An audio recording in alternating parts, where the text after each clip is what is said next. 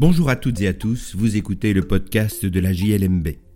Je suis Patrick Henry, avocat et rédacteur en chef de la revue Jurisprudence de Liège, Mons et Bruxelles, aussi appelée JLMB. Dans la revue, tout comme dans ce podcast, nous commentons principalement des décisions de jurisprudence prononcées par des juridictions des ressorts des cours d'appel de Liège, Mons ou Bruxelles. Cette semaine, je vais vous parler d'une mauvaise réforme de la procédure de licitation-partage. Ce sujet est traité par le tribunal civil de Liège, division de Liège, juge des saisies, par deux jugements des 5 et 26 avril 2023 que Frédéric Georges commande dans notre numéro 41 de l'année 2023. Pour le consulter, je vous invite à suivre le lien dans la description. Les faits sont assez récents. Nous sommes le 5 septembre 2022 et le tribunal de l'entreprise de Liège condamne Patrick, c'est ainsi que nous l'appellerons, à payer une somme de 190 035,84 euros en principal à une société demanderesse que nous appellerons N. Celle-ci fait immédiatement procéder un commandement préalable à saisie immobilière et le 6 décembre, elle procède à une saisie immobilière des droits que Patrick détient dans trois immeubles.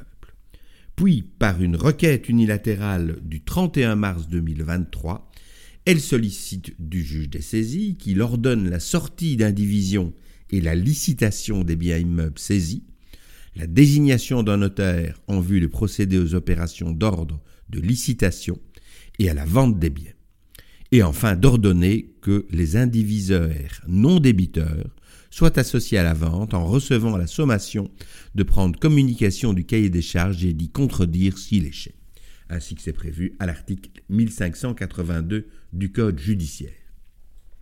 Le juge des saisies constate que la procédure de licitation est en règle contradictoire.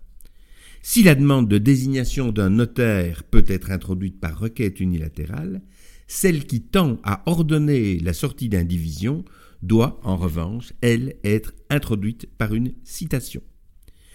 Si la requête unilatérale était choisie à tort, le juge peut en soulever d'office la nullité, faire état d'un grief et déclarer la demande irrecevable. Mais le juge poursuit en se disant que lorsque le grief établi peut être réparé, L'article 861 alinéa 2 du Code judiciaire permet au juge d'écarter la sanction de la nullité en ordonnant au débiteur de lancer citation aux mêmes fins que sa requête, en déant un délai qu'il détermine. Et dès lors, dans un premier jugement du 5 avril 2023, le juge des saisies va ordonner à la société N de lancer une citation en licitation partage pour une audience dont il fixe le délai et dans un délai qu'il fixe également. Il constatera dans un jugement subséquent du 26 avril 2023 que l'auteur de la citation n'a pas procédé de cette façon et, par conséquent, que la procédure doit être considérée comme nulle ou en tout cas irrecevable.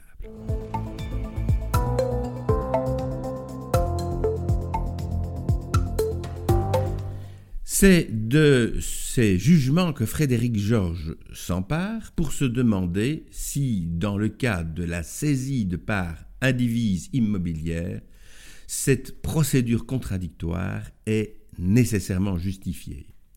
Il va se demander si nous ne sommes pas à l'agonie d'une licitation respectueuse des intérêts de tous les protagonistes.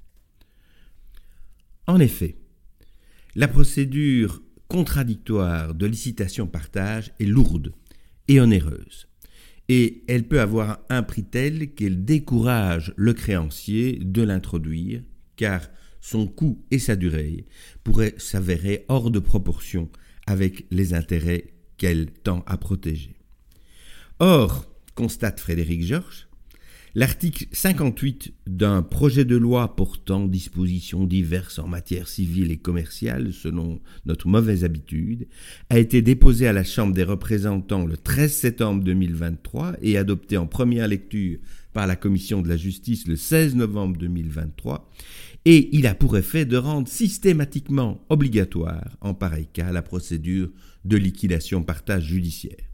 Frédéric Georges rappelle qu'il a à plusieurs reprises critiqué cette possibilité avec des arguments solides à l'appui, et que par ailleurs elle pose une sérieuse question en termes d'égalité. Car euh, si la modification de l'article 1561 du Code judiciaire envisagée impose aux créanciers saisissant le détour par une liquidation partage, tel n'est aucunement le cas du curateur de faillite, du praticien de la liquidation en cas de transfert sous autorité judiciaire ou encore du médiateur de dette en cas de règlement collectif de dette. Depuis 2018, en effet, tous ces mandataires de justice peuvent faire vendre l'immeuble dans sa totalité, sans autre forme de procédure, les coindivisaires non débiteurs voyant leurs droits protégés par la possibilité d'intervenir euh, à la procédure pour faire valoir leurs droits. Plusieurs auteurs, et notamment Christian Engels et Georges Deleval, ont critiqué ces possibilités. Le dernier mot sera-t-il à la Cour constitutionnelle? C'est ce que subodore Frédéric Georges. Suite donc au prochain épisode. Voilà qui conclut cet épisode du podcast de la JLMB. Je remercie Frédéric Georges pour son article, qui, je le rappelle, figure dans le numéro 41 de notre année 2023.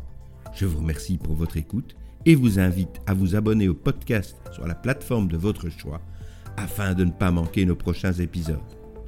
À la semaine prochaine pour l'analyse d'une nouvelle décision de jurisprudence.